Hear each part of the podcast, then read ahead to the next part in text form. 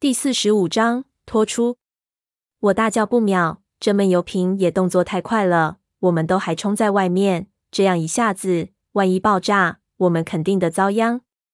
可等我想到已经来不及了，就见眼前突然白光一闪，胖子已经一把我把扑倒在地上，然后就是一声巨响，整个墓室猛然巨震，一股滚烫的气浪直接把我们掀了起来。我足足在空中打了六七个转，被炸到三丈外。一头撞在墙上，这一下真是实实在在挨了。好在胖子把我扑倒，不然脖子肯定就断了。我撞上墙的一瞬间失去意识，什么都看不到，就听到耳朵嗡嗡直响，还以为自己死了。不过过了一会儿，眼前突然就有光了。我试着睁开，马上就看到天旋的转，满眼的黄灰，头晕的只想呕吐。我艰难的爬起来。已经听到很多乱七八糟的声音，但是我没办法去分辨他们，只觉得吵得厉害，头痛欲裂。混乱间，闷油瓶咳嗽着从烟雾里跑了出来，问道：“有没有事情？”我说话都咬到自己的舌头，对他摆手，表示还行。我们两个捂着嘴巴去找胖子。我跑了两步，一下子就看到胖子坐在那里，肩膀被一块碎砖削去一块皮。看到闷油瓶，破口大骂。我操！你他娘的动作也太快了！至少等我们先退几步，老子再往边上挪两公分，一只手就要报废了。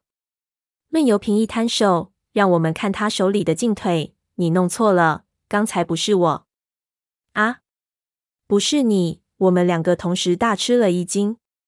刚才那劲道，那准头，绝对是极其厉害的人，不是他会是谁？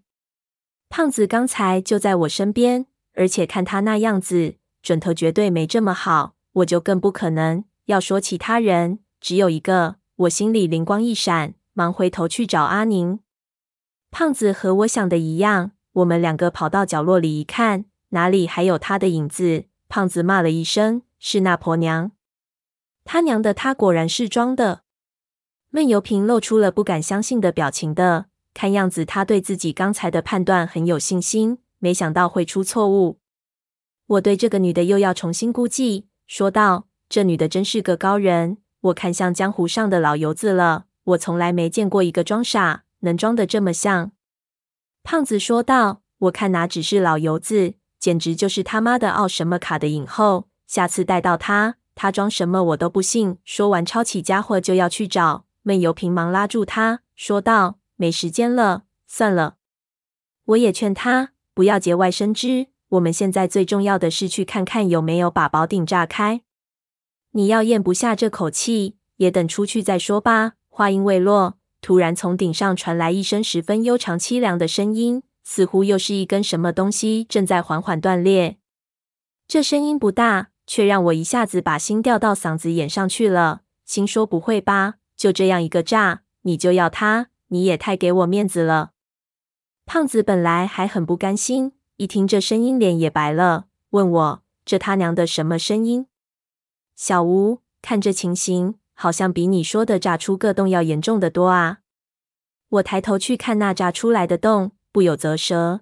那干尸肚子里的炸弹威力颇大，超乎我的想象。那上面的铁浆条子已经全部都炸断，足炸出一个直径半米不到的洞。砖顶上方的防水层被炸裂，海水涌进来。形成了一个小瀑布。我刚才听到的奇怪声音，就是瀑布不断变大的水声。估计再过不久，洞口就会被会完全被冲垮。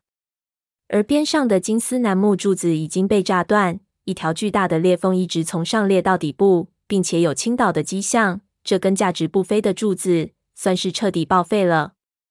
看来就是因为断了根柱子的原因，上面有一条横梁受到了影响，可能真的会塌下来。听这声音，这横梁必然已经出现了裂缝。就算现在不塌，过一段时间肯定结束难逃。我安慰胖子说道：“没事，你放心，这墓比一般的墓要结实多了。只要不现在不地震，肯定塌不下来。”话还没说完，脚下的地面突然开始震动起来。我早就预料到这个海底古墓的气密结构被破坏，下面的海水肯定也在不停地涌上来。只是没想到动静竟然这么大，不由紧张的有点晕眩。那震动越来越剧烈，非常的恐怖。而且这恐怖实实在在，更加的真切。如果再按这样的速度发展下去，恐怕这宝顶还没塌下来，我们站的地板倒要塌了。胖子被吓得不行，叫道：“我的乖乖，怎么这会儿又地动山摇的？该不会真是地震了吧？”我说：“小吴，你刚才炸的到底是什么部位？”我解释给他听，然后对他说道：“没事，正常现象。我们做好准备，说不定等一下这里所有的缝里都会有水冲出来，小心被水喷到，这压力不得了，就像拳头一样，碰到能冲你个跟头。”话音刚落，突然一声怪响，那块盖着到洞口的青钢岩板被一股急流冲飞了起来，海水就像喷泉一样直冲到七八米高。我还没反应过来，紧接着又见一个东西从那道洞里喷了出来，直撞上宝顶，然后摔到中间的石盘上。速度太快，我也看不清楚是什么。不过这道洞里也没其他的，估计是那净婆。这东西被冲出来，又是个不大不小的麻烦，说不定还会是个很大的麻烦。在水里也没办法点火，要是被它缠住，那更不堪设想。可惜现在我没工夫考虑它。那道洞口边上的整个地面拱了起来，就像火山喷发一样，汹涌澎湃，而且水位上得非常之快。几乎就是瞬间，我们已经飘到离地面五六米的高度。我四处去找阿宁，这时候爆炸产生的烟雾已经消失得差不多了，但是仍旧没看到他。估计可能在某根柱子后面。胖子水性不太好，游得非常吃力。无力再去理会他。不过这里就一个出口，等一下无论如何我们也会碰到一起。胖子朝我直使眼色，大概是想等一下找找他的晦气。我对女人还是下不去手，就不去理他。我们又飘了几分钟，脑袋已经顶在宝顶上了。突然，胖子就向边上游去。我不知道他想干什么，大叫：“就一分不到，这里就要全没了！你搞什么？不想活了？”他径直游到一颗夜明珠边上，用手里的家伙敲下来一颗，塞进自己内裤里，然后游回来，说道：“顺点东西回去赔偿我的精神损失，图个彩头。”我几乎想掐死他，不过这个时候我没话来骂他，也没时间骂了。一下子水已经没到我的眼睛下面，我把鼻子翘上去，贪婪的呼吸这最后几口空气。几秒后，耳朵一凉。整个人已经进入了水中。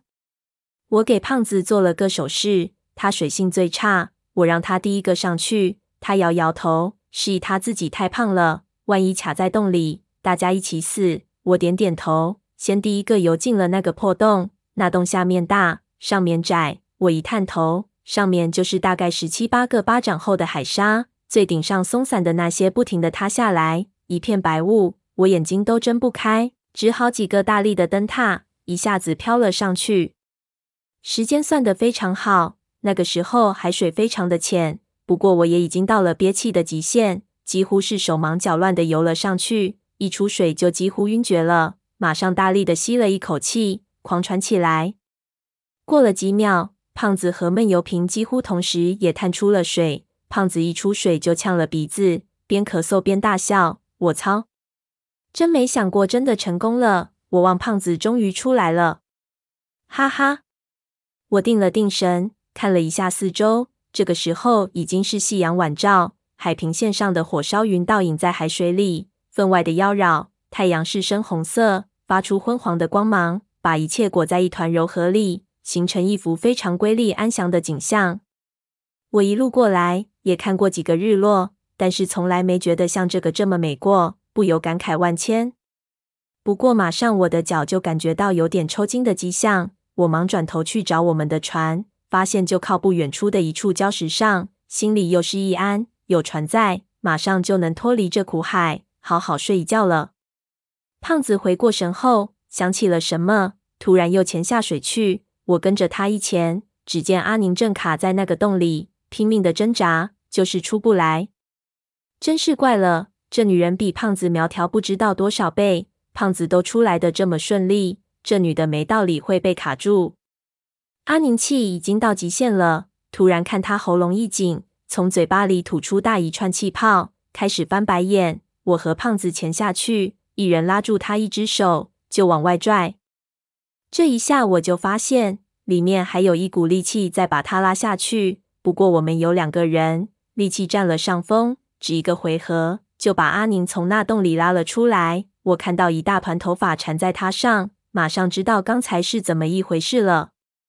那洞里现在已经裹满了黑色的头发，看样子等一下静婆很可能会爬出来，最好不要待在水里了。我们浮上水面，胖子探了探他的呼吸，发现他全身软绵绵的，好像脱力了一样，但是呼吸倒是还有。我们三个游回到船边上，把那女人拉了上去，看她不停地在吐水，眼睛直翻白，好像情况比较不妙。我对溺水没什么了解，忙大叫：“船老大，有人呛着水了，快出来救人！”喊了两声，竟然一点反应都没有。我奇怪起来，先让胖子看着，自己走进船舱找了一圈，不由纳闷，竟然一个人都没有。我心里陡然出现一股异样的感觉，不可能啊！这里是远海，怎么可能整船人都没了？如果去游泳，至少应该留几个看船啊！我又大叫了几声，还是没反应。倒是胖子应我了，他跑进来问干什么。我指给他一看，说道：“有情况，船上没人。”胖子一愣，也找了一圈，挠了挠头，说道：“真没人，可鱼舱里的鱼还是活的。”说明他们半个小时前还在打鱼，就这么点时间，人到哪里去了？